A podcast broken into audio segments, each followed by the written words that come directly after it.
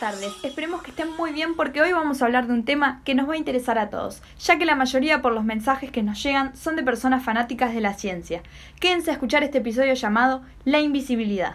Este domingo llega el día más esperado por los niños. Sí, su día. ¿Vos como madre y padre no sabés qué regalarle? Nosotros te tenemos la solución. Podés llevarlos al parque de diversiones Green Park, donde ellos podrán jugar y divertirse al cuidado de animadores, mientras vos podés almorzar, merendar o visitar nuestro zoológico virtual.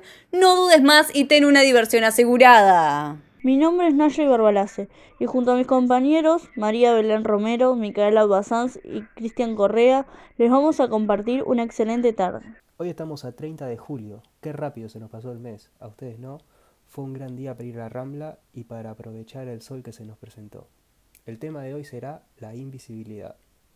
En el siguiente episodio vamos a discutir sobre un regreso sorpresivo, inesperado. Imagínense que hasta el mundo de los visibles está conmovido con esta reaparición. Además está de luto. ¿De luto? ¿Por qué? No me enteré de nada. ¿Cómo que no? Todo el mundo está hablando de eso. El hombre invisible volvió a ser de lo suyo, con el objetivo de quitarle el poder al reino y con la promesa de matar al príncipe. ¿Y cumplió esa promesa? Lo que se sabe es que Kemp ha desaparecido, sin dejar rastro alguno. ¿Y cómo están tan seguros de su muerte? Nadie sobrevive a las amenazas del hombre invisible. ¿Ustedes se vacunaron? Yo sí, pero para los que no se vacunaron les tenemos una recomendación.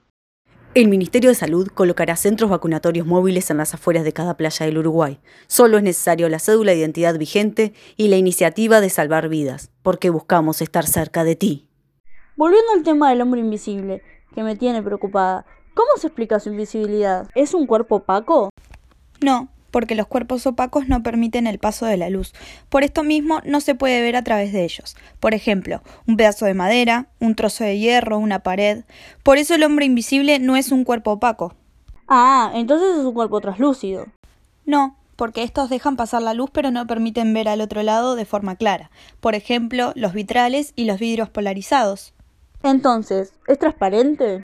Sí, un cuerpo transparente es el que permite pasar la luz y se puede ver a través de estos en forma clara y nítida. Entonces, para poder ser invisible, tiene que ser transparente, ¿no? Exactamente. Yo leí en un artículo que la invisibilidad se da si un cuerpo transparente se coloca en un medio que tenga el mismo índice de reflexión que el objeto. ¡Qué interesante! ¿Y eso cómo sería? Bueno, esto pasaría si al pasar de un medio al otro la luz no se refleja ni se refracta. Por eso tienen que tener el mismo índice. ¡Wow! ¡Qué increíble que todo tenga una explicación! Hasta lo más común. Sí, así es. Por eso es importante informarnos. Información de último momento. ¿Vieron los tweets del jefe de policía del mundo de los visibles? ¿De qué publicación hablas? El hallazgo del cuerpo sin vida del príncipe Kemp.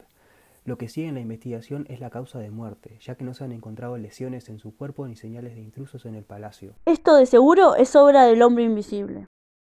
¿Qué pensás que está necesitando tu living, tu cuarto, tu cocina? Sí, una alfombra. Las mejores alfombras las encontrás aquí. Puedes encontrar alfombras chicas, medianas, grandes, el tamaño que quieras. Las alfombras con mejor calidad del mercado y al mejor precio. No des más, alfombras peluditas. De esta manera culminamos nuestro segundo episodio, donde, aunque no lo parezca, seguimos encontrando la luz hasta en mundos paralelos al nuestro. Esto reafirma la idea de nuestro primer episodio, donde mencionamos que a la luz la encontramos en cada aspecto de nuestra vida cotidiana y nuevamente se ha vuelto tendencia en este último tiempo. Nos volvemos a encontrar el próximo viernes a las 17.40 horas en este mismo podcast.